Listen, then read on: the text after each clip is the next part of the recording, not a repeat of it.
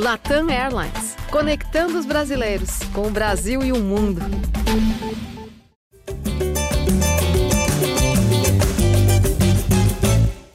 Fala, torcedor alvinegro! Tá começando o episódio 153 do podcast GE Botafogo.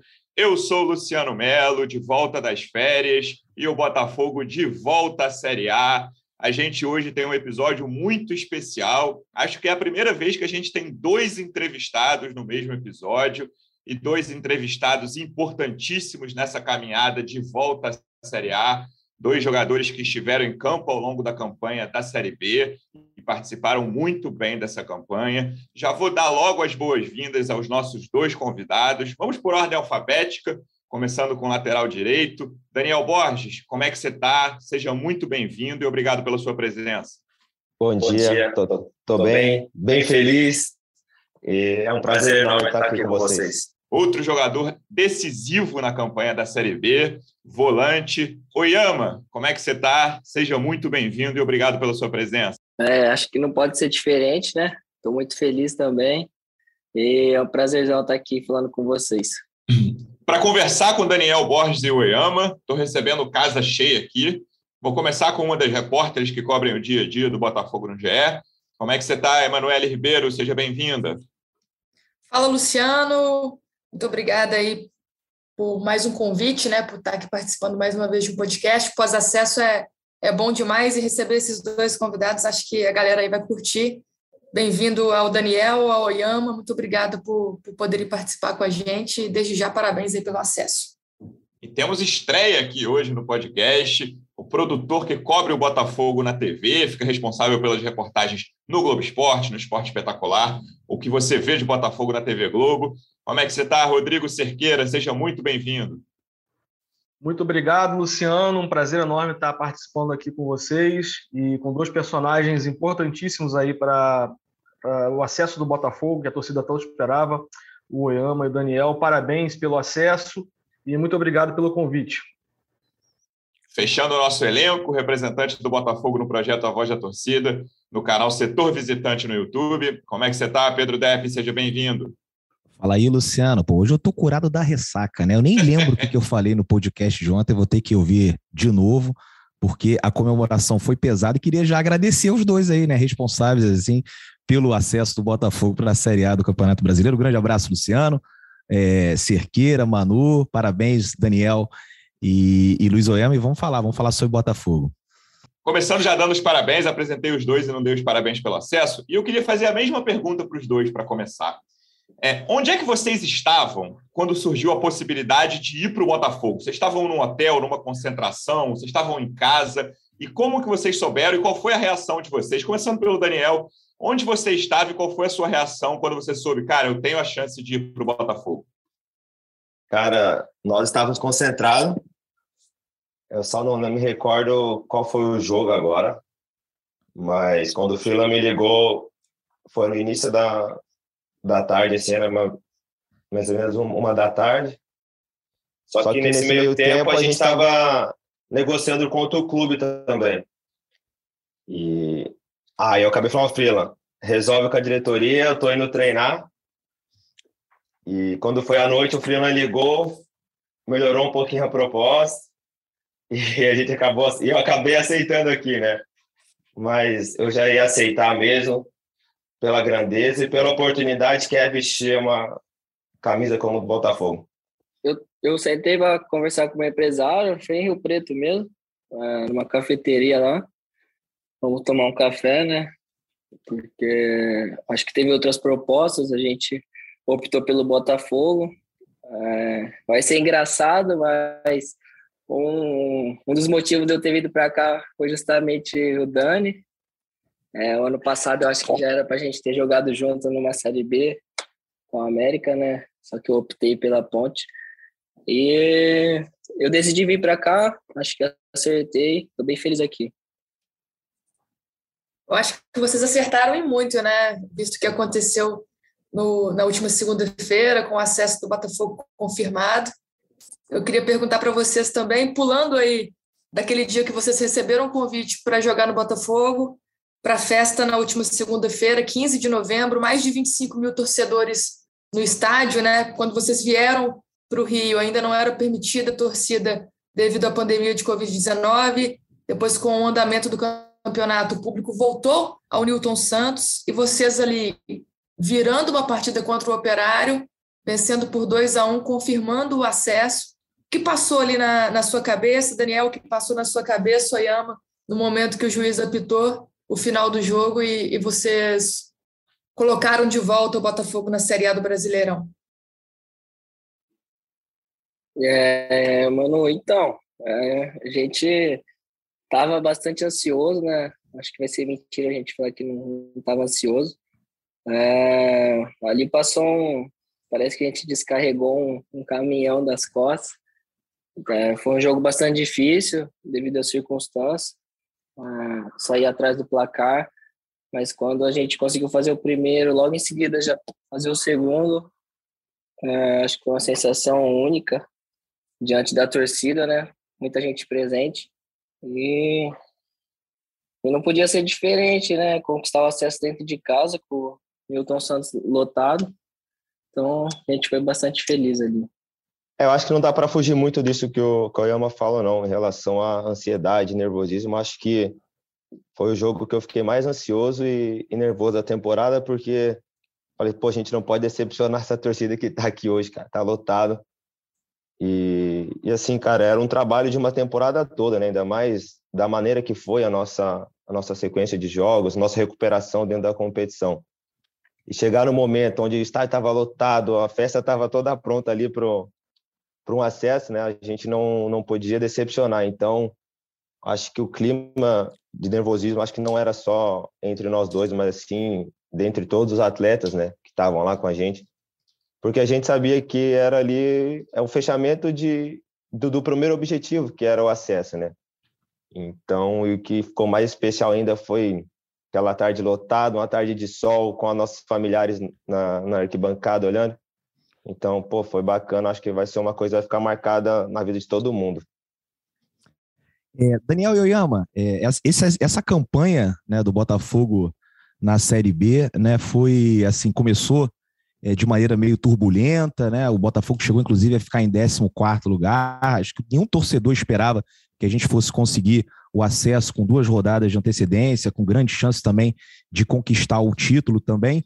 E aí eu queria perguntar para vocês qual foi o momento, né, o jogo mais marcante para vocês aí é, nesse campeonato. Para mim, né, eu também fui a todos os jogos aí do Botafogo, estava lá né, com vocês acompanhando e apoiando, foi a partida contra o Curitiba, né, aquele jogo 1 a 0 que aí eu vi assim, cara, esse time aí vai subir, né, esse time aí tá forte, é, estão focados, já conseguiram se recuperar daquele início ruim, e aí eu queria saber de vocês, né, qual foi o momento que vocês falaram assim, pô, moçada, é isso aí, agora subimos e vamos buscar o título.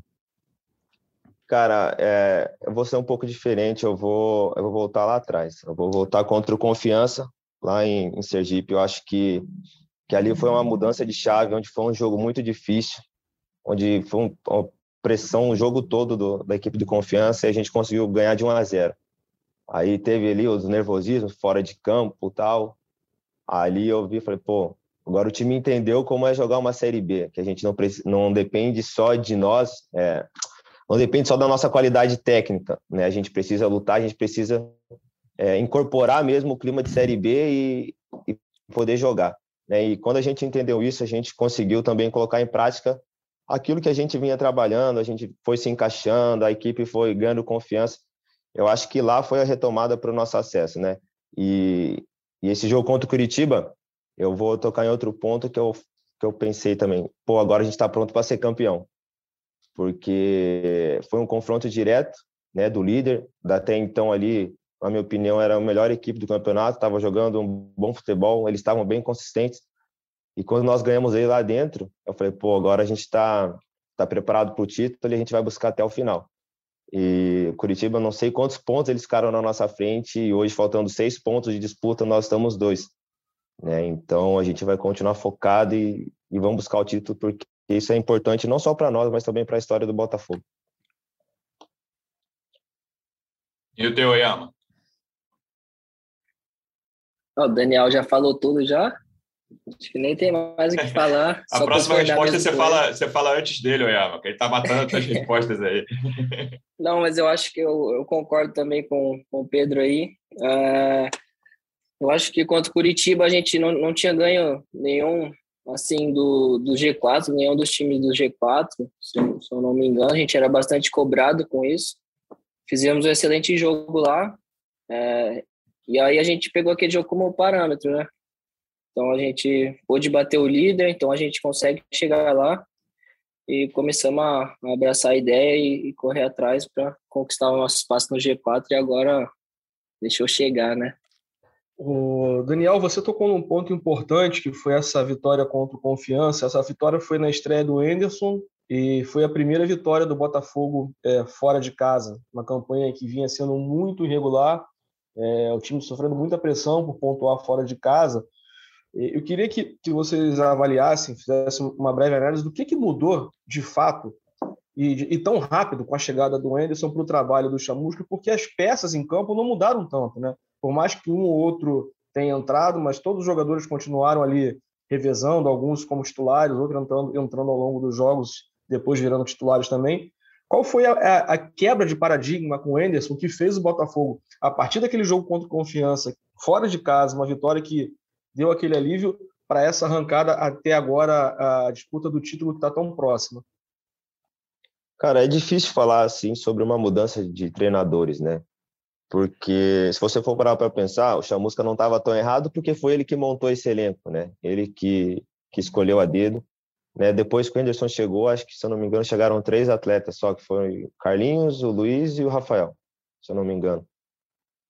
Só que eu acho que foi a mudança de comportamento entre nós jogadores, né? Porque quando houve essa mudança, né? É, nesse período de transição com o Chamusca e o Anderson, nós sentamos para conversar. Nós falamos, pô, é, não vai adiantar eles ficarem mudando de, de técnico se a gente não mudar a nossa atitude dentro de campo.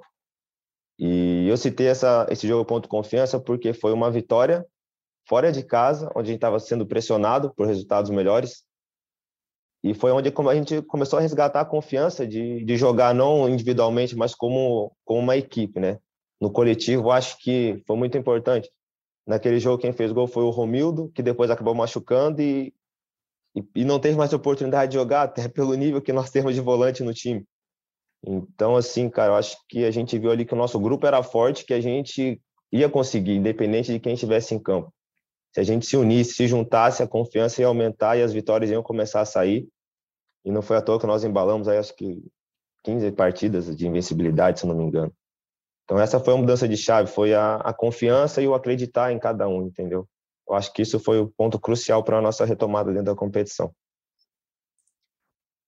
Pega carona nessa pergunta do, do Cerqueira aí, Luciano, até para te interromper e explicar. É, vou falar com o Oyama sobre a questão do chamusca mesmo, né? Naquele momento que, que acontece a troca de treinador, a torcida do Botafogo fez alguns protestos, né? Foi até o Newton Santos, se reuniu com dirigentes, se reuniu com, com os jogadores também ali no estádio. Como que foi aquele momento ali, Oyama? Essa pressão que, que vocês sentiram, que vocês receberam? O que, que passou pela cabeça ali na, naquela parte da temporada? Ah, eu acho que você vir para o Botafogo e não, não querer pressão, é, eu acho que não existe, né? Um clube da grandeza do, do Botafogo. É, mas a gente tem um, um, psicólogo que ajuda bastante nisso. É, temos ali na, na hora que a gente entra, tem umas frases que a gente levou durante o campeonato. Até voltando na pergunta anterior, uma das coisas que, que fez a gente mudar é, essa chave, virar a chave, foi uma reunião que a gente teve com, com o psicólogo, entre nós atletas e ele, Paulo. É, ali a gente se abriu um para o outro, acho que ali a gente formou uma unidade, começamos a, a correr um pelo outro. E então eu acho que a, a pressão é um privilégio para a gente, né? A gente fala bastante nesse, nesse aspecto aí. Então, eu acho que foi normal, uma cobrança, eles têm o direito, né? não víamos bem, a gente pôde dar a volta por cima e, e agora dar alegria para eles.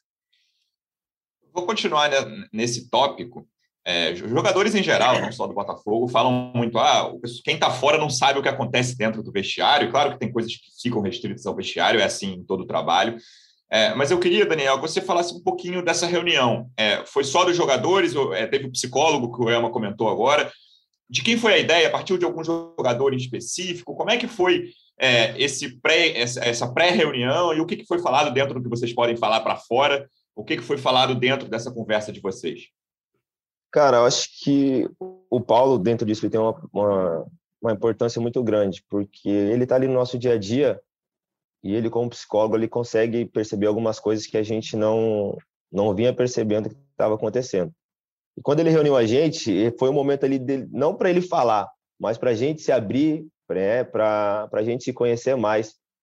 E quando a gente se reuniu ali, todo mundo começou a falar o que sentia, né? Teve o Ricardinho também com a sua experiência, né, e a sua tranquilidade em falar.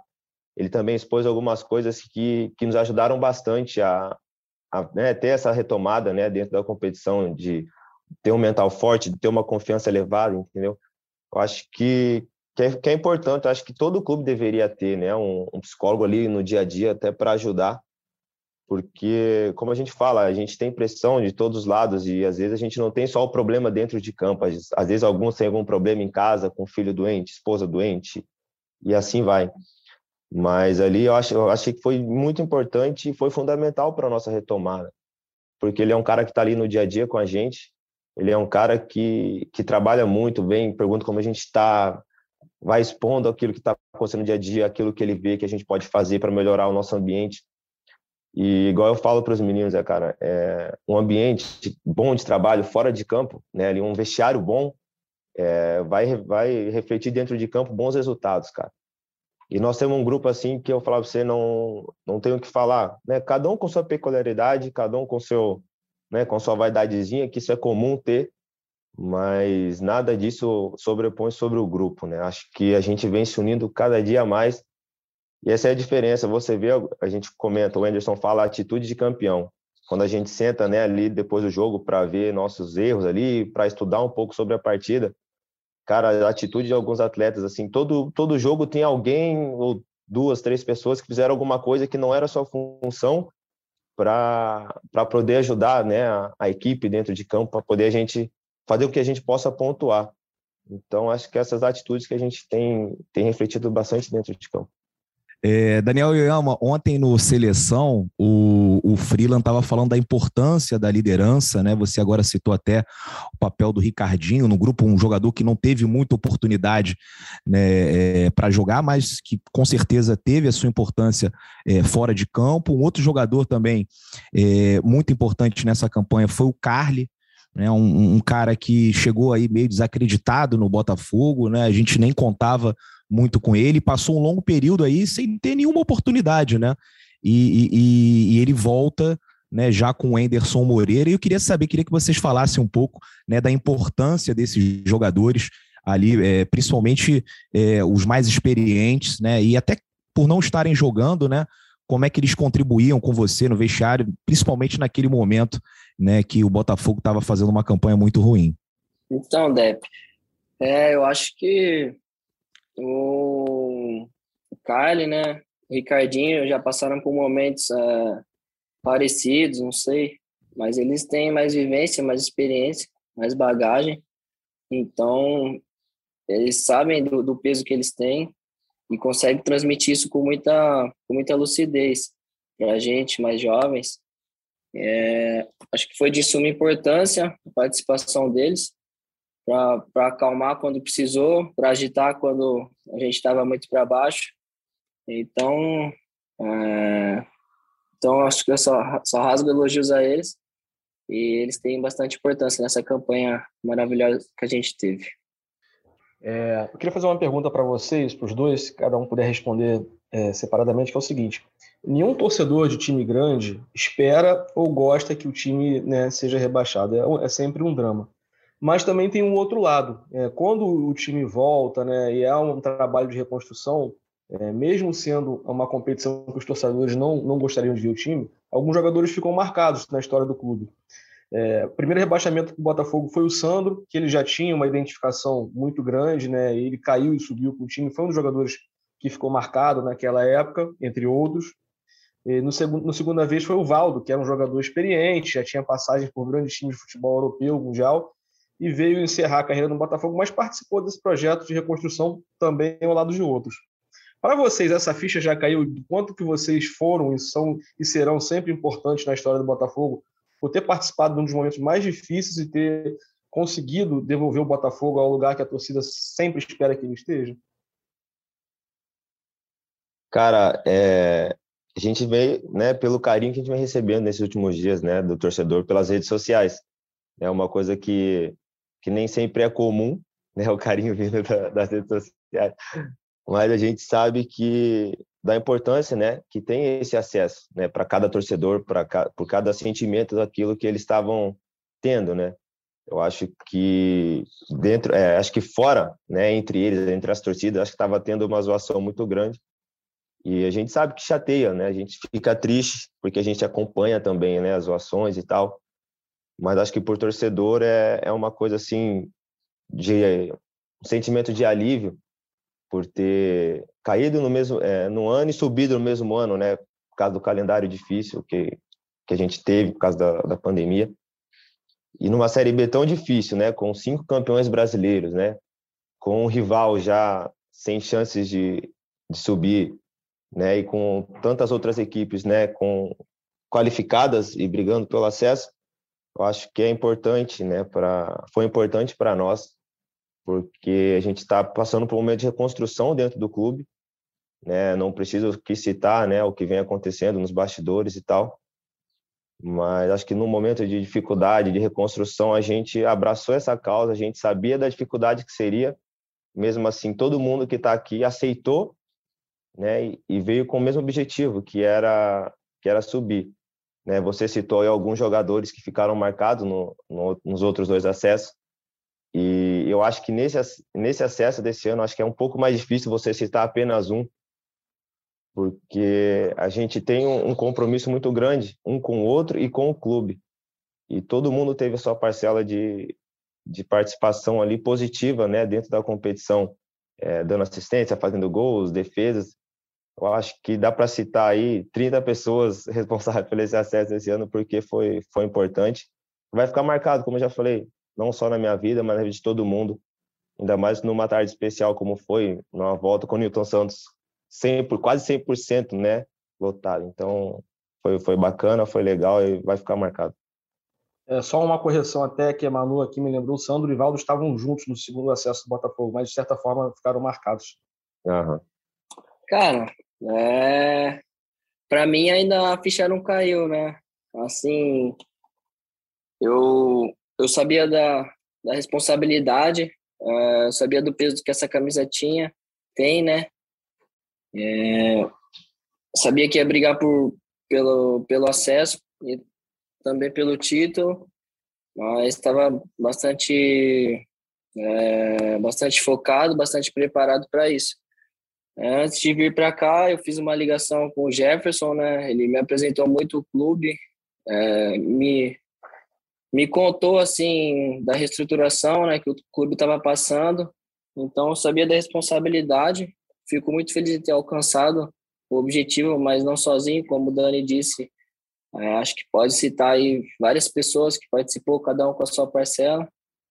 E eu fico muito feliz. A ficha ainda não caiu, mas Estou muito feliz de ter alcançado isso e agora a gente vai brigar pelo título.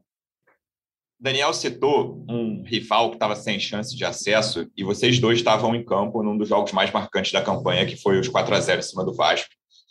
É, e é um jogo que tem algumas peculiaridades. Por exemplo, vocês não estavam, vocês estavam em campo, não estavam acompanhando, mas a partir do intervalo ali tinha torcedor pedindo sete nas redes sociais.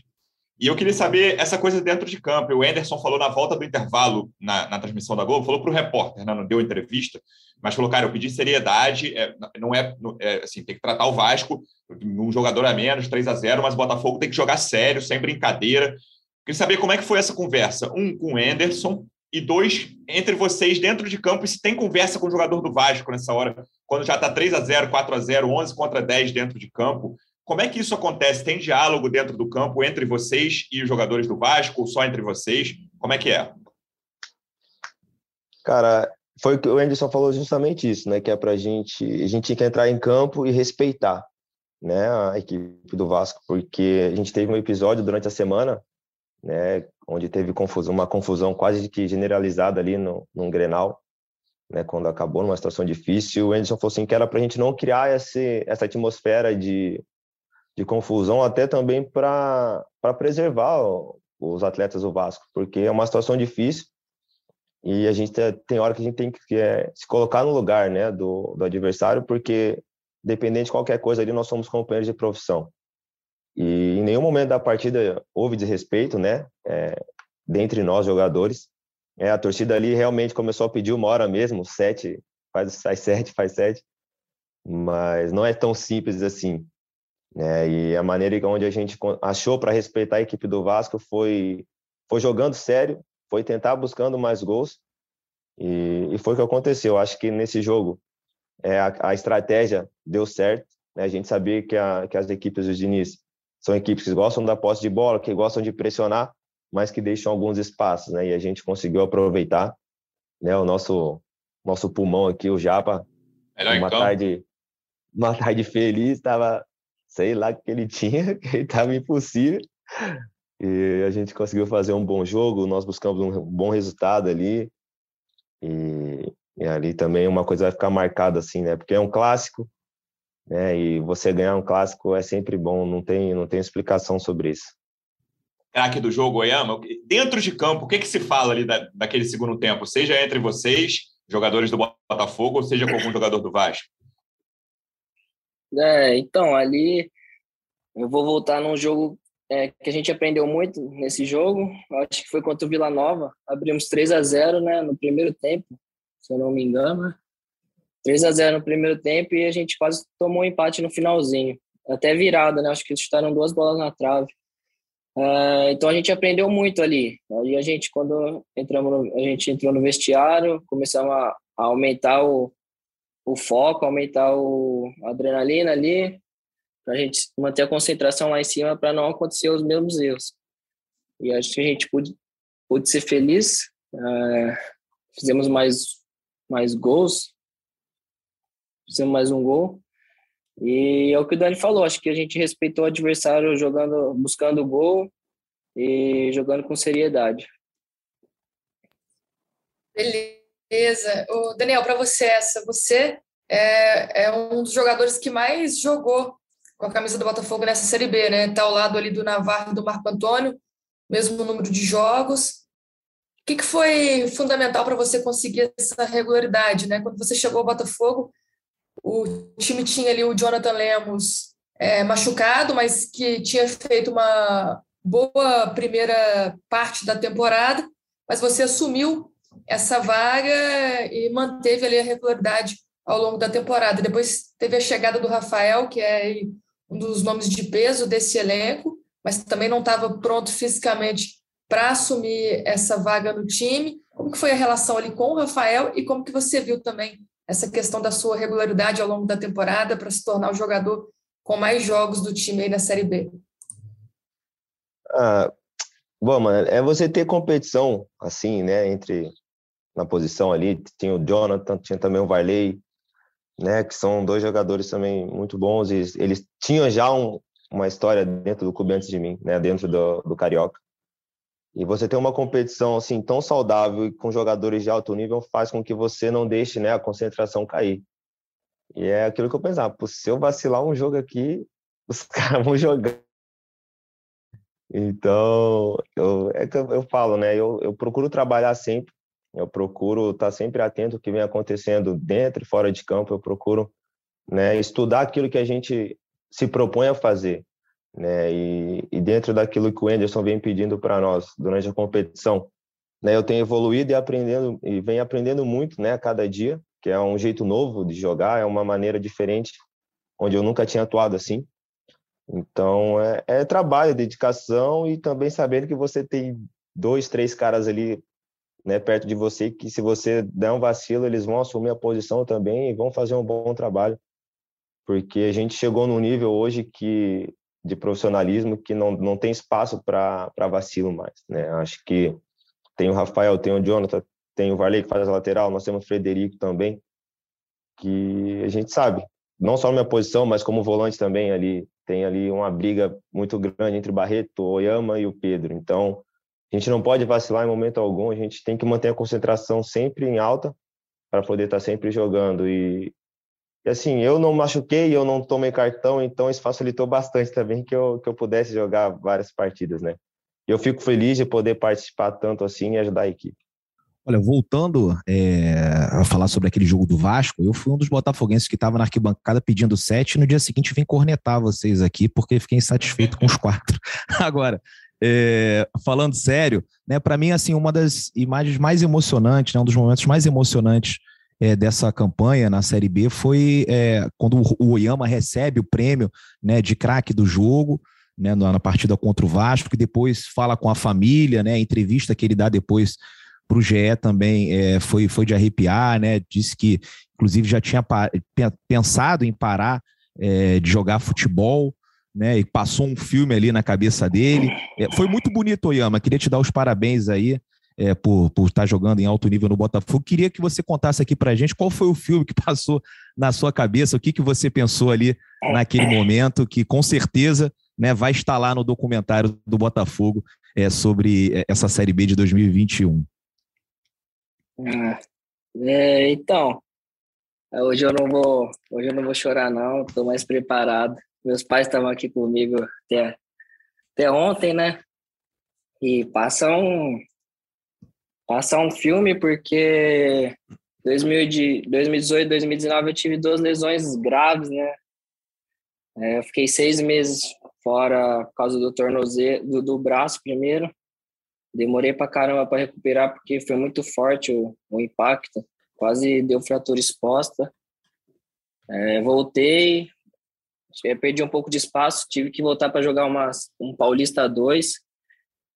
Então, você cresce né, diante das dificuldades, você sai da sua zona de conforto, você começa a crescer. E isso aí tudo passou né, no, na minha cabeça quando eu, quando eu recebi aquele prêmio, meus pais estavam chorando lá. Então, fiquei muito feliz, assim, dá uma sensação de, de você ter honrado, né? Quem te ajudou nos momentos difíceis. Eu vou abrir um adendo aqui. Ele quase parou porque ele era extremo, ele era camisa 10 e ponta. Ele não faz gol, não tem como, ele ia parar mesmo. Ainda bem que ele virou volante. Agora, é, Oyama, dessa... aproveitando aí o gancho do Daniel, fala pra gente aí, porque assim, o torcedor do Botafogo às vezes fica te escalando de camisa 5, camisa 8, né? Como é que você prefere jogar, Oyama? É camisa 5, né? É, fazendo a saída de bola ou tendo mais liberdade para chegar na frente como um 8? Olha que ele vai falar que é 7, quer jogar de ponta direita, hein? oh, meus, meus números de, de beirada de extrema é bom, pô. Sete jogos, eu fiz três gols, dei uma assistência. Pô, Aí eu tava meio iludido, né, com isso aí. Mas é, é, eu não sei, é, assim, eu eu não penso só em mim, né? O, esporte, o futebol é um esporte coletivo, então aonde eu conseguir render melhor é, perante ao grupo, é, vai de acordo com o técnico. Se ele, não sei, prefere uma saída de bola mais qualificado, às vezes eu posso fazer ali, mas também se ele quiser que eu flutue na linha de frente, eu também posso fazer, então vai de acordo com, com o técnico. Vou fazer uma pergunta aqui mais off, bola, campo bola. É, essa temporada do Botafogo, principalmente o Brasileirão, ficou marcada por uma série de memes nas redes sociais envolvendo o clube, né? Eu não sei quais de vocês dois aí acompanham mais redes sociais, se os dois, mas enfim, teve o gordinho do TikTok que foi dançar com vocês aí, Teve a galera lá do, do perfil do Twitter que fez música pro Chay, depois fez um monte. Teve aquele meme, o Botafogo tá embalado. Eu queria saber como que vocês acompanham essa, essas manifestações em redes sociais, que de certa forma geram engajamento da torcida com o clube, principalmente no momento que a torcida estava fora dos estádios, né? E se vocês ficam repetindo isso também no vestiário entre vocês, como é que é? A zoeira rola solta ali, ainda mais quando o Gordinho foi dançar lá com ele. É, mas esse negócio de dança não é comigo. Às vezes os caras fazem o gol na barra, sai lá, o Marco, eu saio correndo para comemorar com os caras, eu chego lá, os caras estão dançando. Fala, vocês estão de brincadeira comigo, cara. Aí eu tenho que voltar, sair todo lá triste, sabe? Porque eu não sei dançar, os caras só querem dançar na comemoração. Não, mas é, é, saudável, a gente vive em tempos de meme, então a gente tem que entrar na onda, entrar na brincadeira, porque isso também é bom, ajuda no vestiário também, cara, porque não, não fica só aquele clima sério de tensão, mas até antes do jogo mesmo a gente tem os apelidos lá que a galera fala, solta umas músicas lá que os, os caras ficam bolados. Então é legal e ajuda bastante ali para baixar o nível de tensão. Vocês dois têm uma carreira, Isso. Daniel tem, tem, tem quatro anos. Desculpa, alguém ia falar? Isso, isso aí é mentira, viu? O Dani, ele tem vergonha, mas ele sabe dançar sim. Se ele estiver sozinho ali, só com quem tem mais intimidade, ele, ele dança. Ah, ele meteu a dancinha do gordinho no TikTok, então, né? Não, isso aí, isso aí não é comigo, não, pô. Eu tenho que manter a postura, sou pai de família, não dá pra dar esses vacilos na internet, não. Olha o Oyama desmascarando o Daniel aí. É ele que dança, fica lá com aquela espadinha dele que não, sai, sai fora já. É, é, bora, vamos dar sequência. É, Daniel quis mudar de assunto logo. Vocês dois têm uma carreira, Daniel um pouco mais que quatro anos a mais, é, de passagens por diversos clubes, e o Botafogo certamente é a camisa mais pesada que vocês já vestiram, o clube mais tradicional que vocês já defenderam. O que, que muda quando chega num Botafogo? Claro que tem, por exemplo, aumento de seguidor em rede social, aumento de cobrança em rede social, mas o que, que muda de. O que é diferente de jogar num clube desse tamanho? Daniel, que é, que é mais velho, em relação aos outros clubes que você já defendeu na carreira? Ah, você falou tudo. Acho que é o nível de cobrança, né? Acho que a gente vem, vem para um Botafogo. Tudo que acontece no Botafogo, a dimensão é nacional, não é só regional ou estadual ali, né? E assim, acho que todos os clubes que eu passei até hoje na minha carreira foram me preparando para que quando eu chegasse aqui no Botafogo eu estivesse um pouco mais maduro, né? E, e um pouco melhor para absorver algumas críticas, algumas né, algumas pressões vindas né, de todos os lados, comissão técnica, diretoria, é, torcida. Eu acho que, que é importante, né? O, eu falo pro pro Yamo, né? Ele está iniciando a carreira dele, né? Ele passou por acho que dois clubes só, Mirassol e Ponte. E são dois clubes também que, que tem, a Ponte também tem uma pressão muito grande de jogar lá, mas não se compara como é o Botafogo. É, eu falo que a gente tem que que absorvendo tudo que a gente vai vivendo, né, conforme vai passando os anos, né, porque dentro da nossa profissão, é, o futebol não é um ambiente fácil, não é um ambiente ali que você vai chegar, vai iniciar o ano e vai terminar da mesma maneira, né, várias coisas acontecem, tem ali altos e baixos durante o ano que são constantes na vida de um atleta, né, então acho que a experiência um pouco, conforme os anos vão passando, vai te ajudando a absorver as coisas. E quando você chega num clube como o Botafogo, você acha que você está preparado, mas você não está. Mas as coisas que você viveu, as coisas que a gente absorveu durante os anos, ajudam a, a passar por esses momentos, né? Te ajudam a, a, ser mais forte mentalmente e isso vai te fazendo crescer. É, como eu falo com a minha esposa, né? esse ano eu venho crescendo muito, não só dentro de campo, mas também como, como um atleta, como um homem, como um pai, porque isso ajuda, né? Você tem a pressão, você tem que se comportar, você tem que se se mostrar né, uma pessoa madura para todos os ambientes. Então, você chegar no Botafogo, né, numa pressão que ele estava, que estava, né, é, é, importante você saber administrar tudo que acontece. Boa. É... Falando agora sobre essa amizade aí de vocês, a gente está gravando aqui, o, o Daniel está lá na casa do Oyama, gravando junto com ele, saiu de casa para fugir do barulho e, e foi para a casa do amigo, né? E vocês têm essa essa origem, né, que é, que é do Mirassol, vieram os dois do mesmo clube. Como que é a, a relação de vocês aí no dia a dia? Além da relação lá no Botafogo, tem também essa amizade fora do clube e vocês vieram como essa leva de reforços ali já para a Série B do, do Campeonato Brasileiro, quando o Botafogo é, ficou um time mais consistente, digamos assim, né? A gente coloca essa segunda leva de reforços aí na temporada como um fator importante para o Botafogo ter tido uma virada de página em 2021. Como que é? Eu vou, eu vou iniciar aqui. Eu saí de casa porque hoje o João acordou mais tarde, então ia ser impossível de, de ficar em casa. Geralmente ele acorda cedo, então eu peço a minha esposa descer com ele para brincar, só dou o tempo da entrevista. Mas eu vou deixar essa com, o Koyama primeiro, para ele falar a primeira vez que ele me viu, como ele ficou feliz e, e empolgado. Então, isso é um, é um testemunho, né? O Dani, quando é, lá em Mirassol, eu tava com o braço quebrado. Então, braço quebrado ou tornozelo machucado? Era o braço quebrado. Braço, né? Eu tava com o braço quebrado. E aí eu tava vendo da arquibancada, né? É, o Mirassol jogando. Eu não sei, passou uma energia assim na. Passou alguma coisa na minha cabeça. Eu falei, porra, eu ainda vou jogar com esse cara aí. É, não sei, não sei por que aconteceu isso, mas acho que a gente é, deu certo essa parceria aí. Temos uma amizade muito boa, apesar de eu não aguentar mais ver a cara dele é, diariamente. Mas temos uma parceria boa, sempre respeitando é, os limites, né? Mas a gente se dá bem sim. E é um cara do bem, trabalhador e merece estar colhendo todo o fruto que, que tá vindo. Como eu é... falo, ele é meu filho asiático. Perdão. É, e até feijão tem que cozinhar para ele lá em casa e mandar para ele. Ele falou que ia mandar um vinho para mim, mas até hoje não, não mandou, tô esperando, viu? Já fica essa cobrança aqui para todo mundo ver.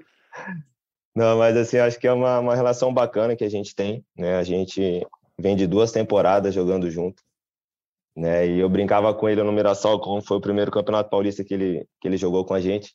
Assim, já, pra você ficar nervoso, taca a bola em mim, deixa que eu resolvo e respira, né? Mas hoje é o contrário, hoje ele toma conta do, do jogo, toma conta do meio campo, e, e eu posso falar para vocês o quanto ele, ele vem crescendo e se desenvolvendo, porque vou te falar que peguei esse início dele como volante, como eu falei, ele queria ser número 10, extremo, era terrível. Né? Não era isso que ele falou, não, de, de números, de gols e assistência. Essa é a história. Ele tá mentindo no podcast aí. É, era em treino, ele falava gol de, conta gol em treino, isso não, não vai. Não, a gente tem uma, uma relação muito boa. Meu filho gosta muito dele e tal. Meu filho vê ele e fala tio Omar, ele não consegue falar o erro, ele fala tio Omar e vai correndo. Então a gente tem uma relação muito boa e nem todo mundo percebe, mas quando a gente joga junto, esse cara fica fazendo eu rir o jogo todo, fica fazendo palhaçada em campo aí. É, mas a gente, a gente se entende, a gente gosta de jogar junto. Acho que isso é, é o fundamental, é você né, se sentir seguro e confortável né, do lado de um companheiro e é como eu me sinto com ele em campo. O que, que ele fala durante o jogo, Daniel? Agora eu fiquei curioso. Não, deixa quieto. Tem coisa que tem que ficar em campo. mas esse cara, fala pra você, pede pra câmera focar nele no próximo jogo e vocês vão ver o que esse cara faz em campo. Não, mas, mas é legal, cara. A gente tem uma confiança muito grande um no outro e sabe que, que o que aconteceu, o outro vai estar ali do lado para resolver, para tentar ajudar. Isso que, que vem fortalecendo bastante né, a nossa equipe como um todo. Né? Acho que a confiança, voltando a falar sobre a equipe, a confiança e a amizade que nós temos ali vem, vem fazendo diferença. É, olha só, o Botafogo lançou um projeto de arrecadação para construir um, um, núcleo de saúde e performance, né? Ou seja, o Botafogo está começando a investir é, em estrutura. Durante essa Série B, eu visitei centros de treinamento de vários clubes e pude constatar que o Botafogo não está entre os tops ali do Brasil. Eu queria que vocês avaliassem aí, né, na opinião de vocês, como é que está a estrutura atual do Botafogo, se o elenco pede por esse tipo de, de investimento e a importância que isso pode ter né, na hora de, de você renovar ou assinar um contrato com o clube. A gente sabe que tradição é muito importante, mas é fundamental o clube oferecer boas condições de trabalho. É isso que eu queria saber de vocês.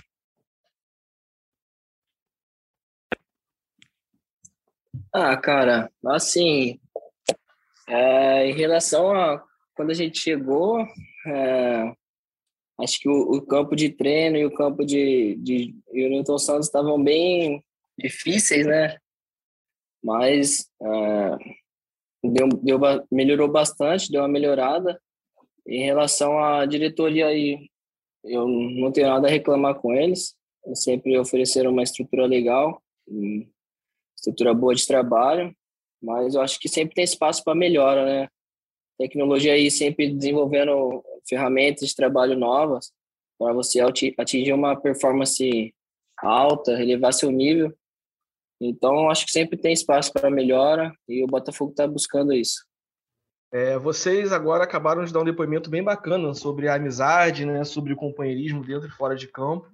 É, e a gente vai chegando na reta final da temporada e as decisões sobre o próximo ano precisam ser tomadas tanto pela diretoria quanto por vocês e seus respectivos staffs. Não sei se é o mesmo, enfim. É, agora, a situação do Daniel Borges já estava um pouco encaminhada para o ano que vem. Do Ema até ainda não tem muita informação. Queria saber dos dois, essa amizade fora de campo continua com certeza ano que vem, mas e dentro de campo aí pelo Botafogo, como é que tá isso aí? Olha, eu falei para ele, né, para vir para o Botafogo junto comigo que a gente ia subir, né? E a gente subiu, não menti para ele, né? Eu já, graças a Deus, eu consegui definir a minha situação. Era uma coisa que eu queria muito, né? E a gente, durante a competição ali, a gente conseguiu entrar em um acordo e, e definir a minha, a minha permanência.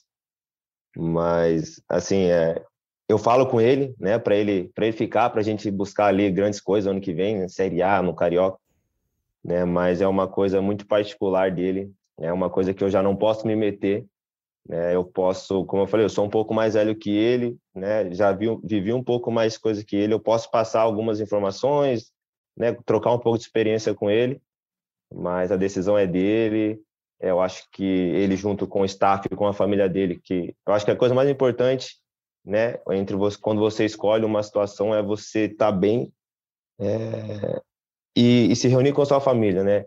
Igual eu não tomo nenhuma decisão. Hoje eu sou casado, tenho um filho, eu não tomo nenhuma decisão hoje na minha carreira que que não vai fazer bem para minha esposa, para o meu filho. Né? Eu sempre tomo, uma, independente de qualquer circunstância, a escolha que eu tomo vai refletir nele. Se for uma decisão boa, eu, eu aceito. Né? E, e quando eu aceitei, era uma, era uma coisa seria boa para mim e para minha família. Eu acho que a situação do, do Oyama também não deve ser diferente. Eu acho que no momento certo, acho que ele vai falar sobre isso. E igual eu falei para ele, vamos focar primeiro no título, mas já vai acertar essa permanência aí que eu quero você ano que vem aqui, cara. Não pode ir embora, não. Falei pro presidente já também isso aí ontem, dei aquela pressãozinha nele, mas essa relação ao Japa aí é só com ele mesmo. Eu já ia falar que o momento certo é agora nesse podcast, Ian. Ah, eu tô com a cabeça só no título agora. É, a gente ainda vai, vai sentar, sentar para analisar isso junto com o meu agente. Ah, e vamos, e vamos ver, né? O que for melhor assim para mim. Acho que eu tenho que pensar em mim, em minha família e decidir. Mas eu tenho um carinho muito grande pelo Botafogo. É, é um clube que me abraçou de um jeito que eu, que eu nunca tinha vivenciado, né? Então, vai ficar marcado. Se for para eu permanecer aqui, pretendo ter uma história muito linda aqui. Como eu brinquei com o Jefferson antes de eu vir, é, falei para ele que um dia eu queria estar ali na, na, naquela parede junto com ele mas vou ter que ralar muito se eu, se eu permanecer aqui, né? Pergunta para os dois, curta. Queria saber duas perguntas, na verdade. Quem é o mais engraçado do elenco e quem é o mais chato do elenco? É uma pergunta fácil. O Japa é o mais chato. Sai daí. Não, mais chato a gente não vai falar, não. Todo mundo ali é gente boa. É uma coisa que o dia que tiver 30 caras e todo mundo for gente boa, Daniel, é impossível, qualquer trabalho, eu, qualquer coisa. Eu não tô mentindo, não. É sério, né, Jeff? Cadê? Sempre tem Aquele um... mala do bem, vai, o chato, o chato do bem. Não, não, não vou me comprometer nessa, não. E quem é o mais engraçado, Deus já pode falar. Isso aí é com ele. Mais engraçado? Uh, não sei, é porque tem uns caras aí que ele é tão é, feinho, pode falar feinho, fofinho, fofinho, fofinho assim, que ele chega a ser é. engraçado. Só, a gente não fala mais, a gente não chama mais ninguém de feio. É só fofinho agora, porque hoje em dia, né, você não pode mais, é, como eu posso falar? Brincadeira de mau gosto. É, não pode colocar brincadeira de mau gosto. A gente tem que ter, elevar sempre a moral da pessoa. Então, em vez de falar feio, a gente fala fofinho. Então, se um dia você vê alguém chamando você de fofinho, tem alguma coisa estranha. é, vai terminar a sua história já, vai terminar.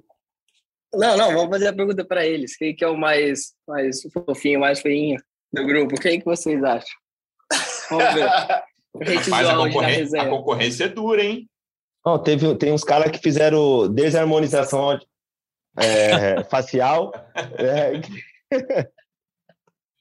Fala aí, quem, quem fez a, de, a, desarmonização?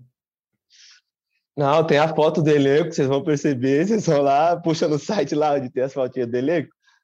Vai lá, tem os caras que fizeram a desarmonização, é, foram no açougue ali perto e, e fizeram, né? E...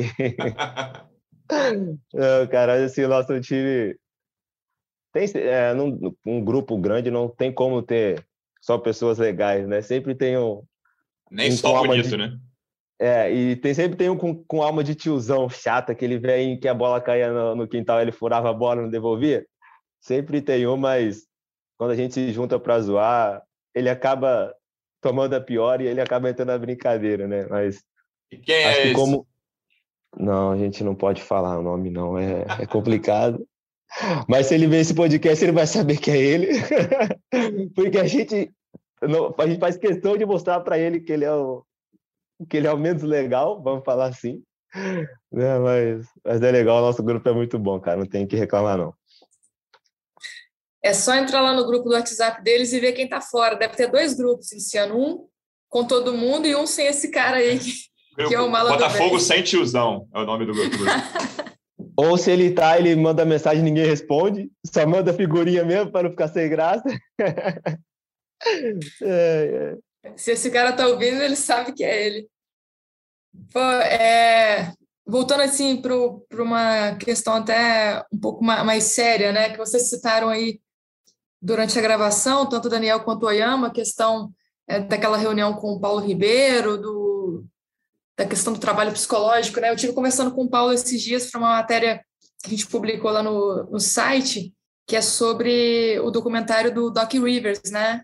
É, de como ele levou o Celtics a ser campeão em 2008 da NBA e o Freeland estava me contando que ele levou esse documentário para vocês assistirem, ali naquele momento mais conturbado da temporada, que esse documentário acabou servindo como lição, né? É, as estratégias do, do Doc Rivers foram levadas para dentro ali do Newton Santos, tanto que tem até um painel ali com, com as frases, né? As quatro mensagens que, que ele leva para esse documentário. Eu queria que vocês falassem como que, que essas mensagens, esse trabalho em cima do documentário, realmente ele foi fundamental para uma mudança de comportamento, para mobilizar internamente essa virada de vocês ali na, na competição?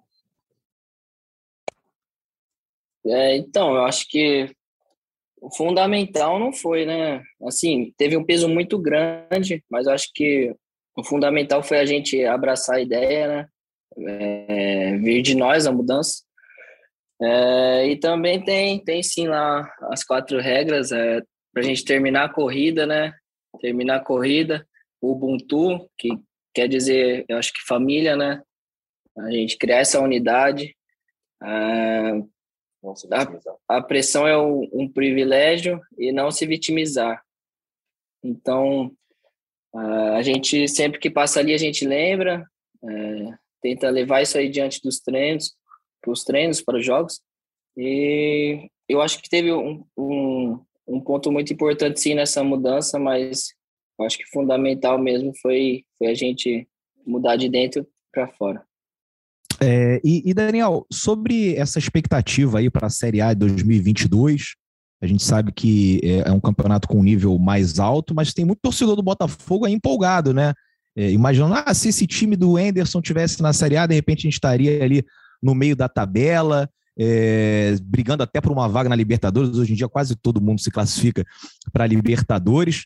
Né? Como é que você é, imagina esse time do Botafogo é, jogando uma Série A e, e, essa expectativa também por reforços né, para agregar mais ao elenco do clube? Cara, a gente tem um caminho muito longo até lá né, ainda. Acho que acho que no momento está cedo para falar sobre isso, até porque, como a gente vem frisando bastante, a gente tem a, a busca pelo um título, tem duas rodadas ainda, né, e, e, são situações que não cabem a nós, né, jogadores, né, falar sobre isso, eu acho.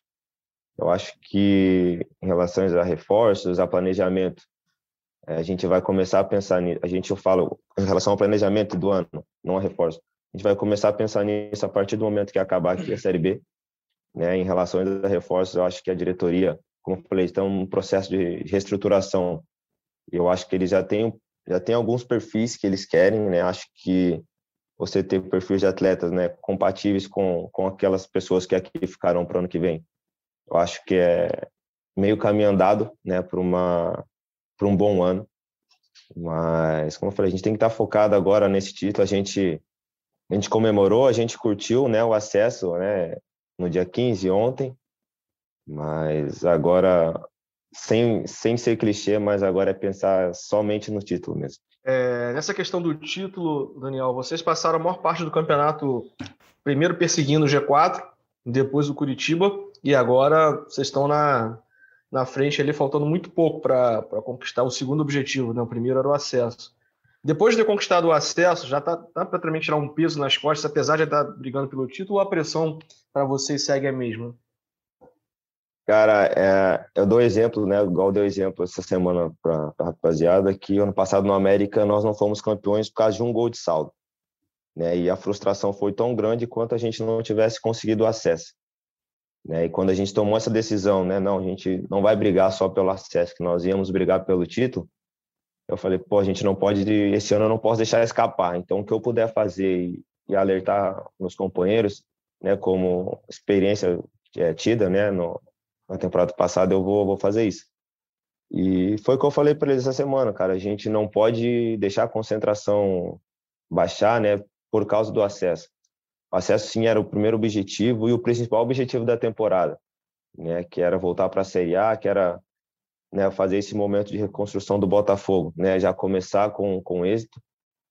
E, e esse título, cara, vai ser fundamental, acho que para a história de todo mundo, né, não só dos atletas, mas como eu falei, do clube que passa por um momento de reconstrução, que passa por uma por uma volta à Série A. Eu acho que a equipe que volta com o título para a Série A é, volta com uma moral muito grande, volta com a confiança lá em cima. Então, é importante a gente se manter focado e concentrado até o dia 28. A gente está tá chegando ao fim aqui do, do programa.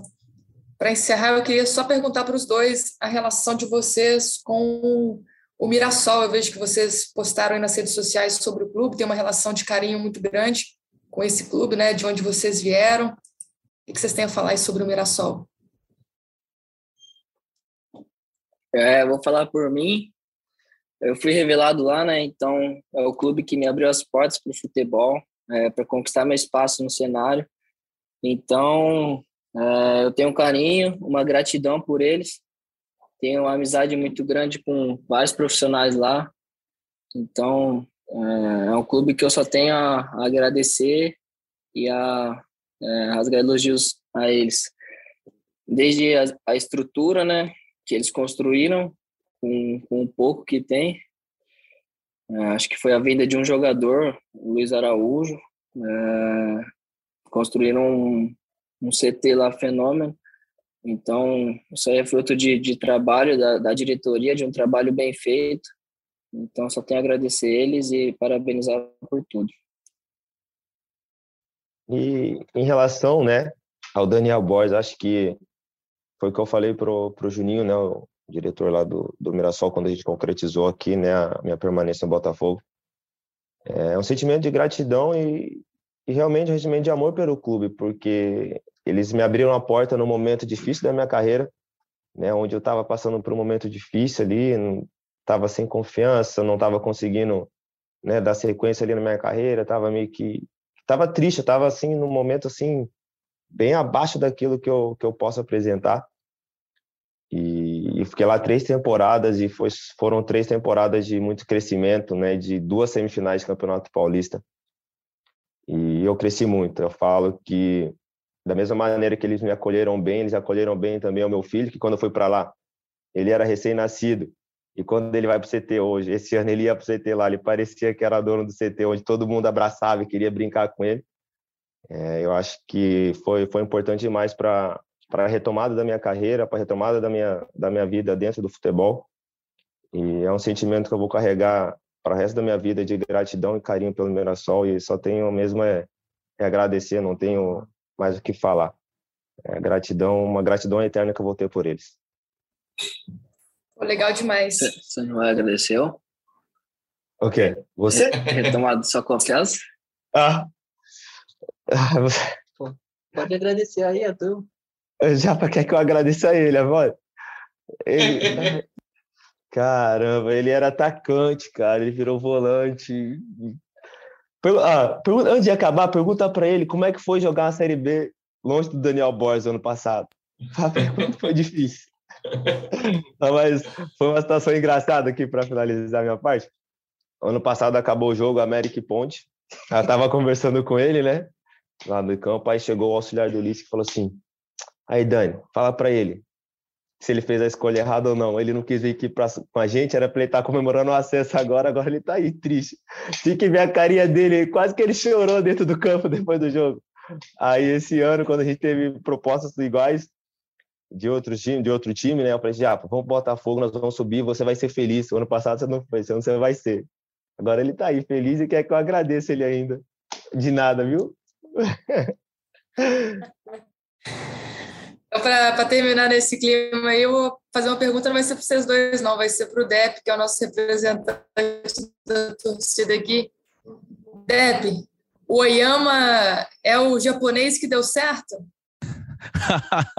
eu não sei se era montagem, né, ou se era real mesmo. Tinha um torcedor ontem na arquibancada, né, não, ontem não, ontem, né, com a camisa é, escrito o nome do Honda em japonês, né, riscado e com um 5 é, e com o nome embaixo Luiz Oyama, né? Trocou o 4 pelo 5. Então, assim, eu nem conheço esse torcedor, mas se você realmente existe, se essa camisa você levou para o estádio, eu te amo, porque aquele japonês que saiu não deixa a menor saudade. E você foi muito bem, Luiz. Foi muito bem né, nessa temporada. Queria dar os parabéns tanto para você quanto Daniel Bosch pelo acesso. Tamo junto. E Honda nunca mais.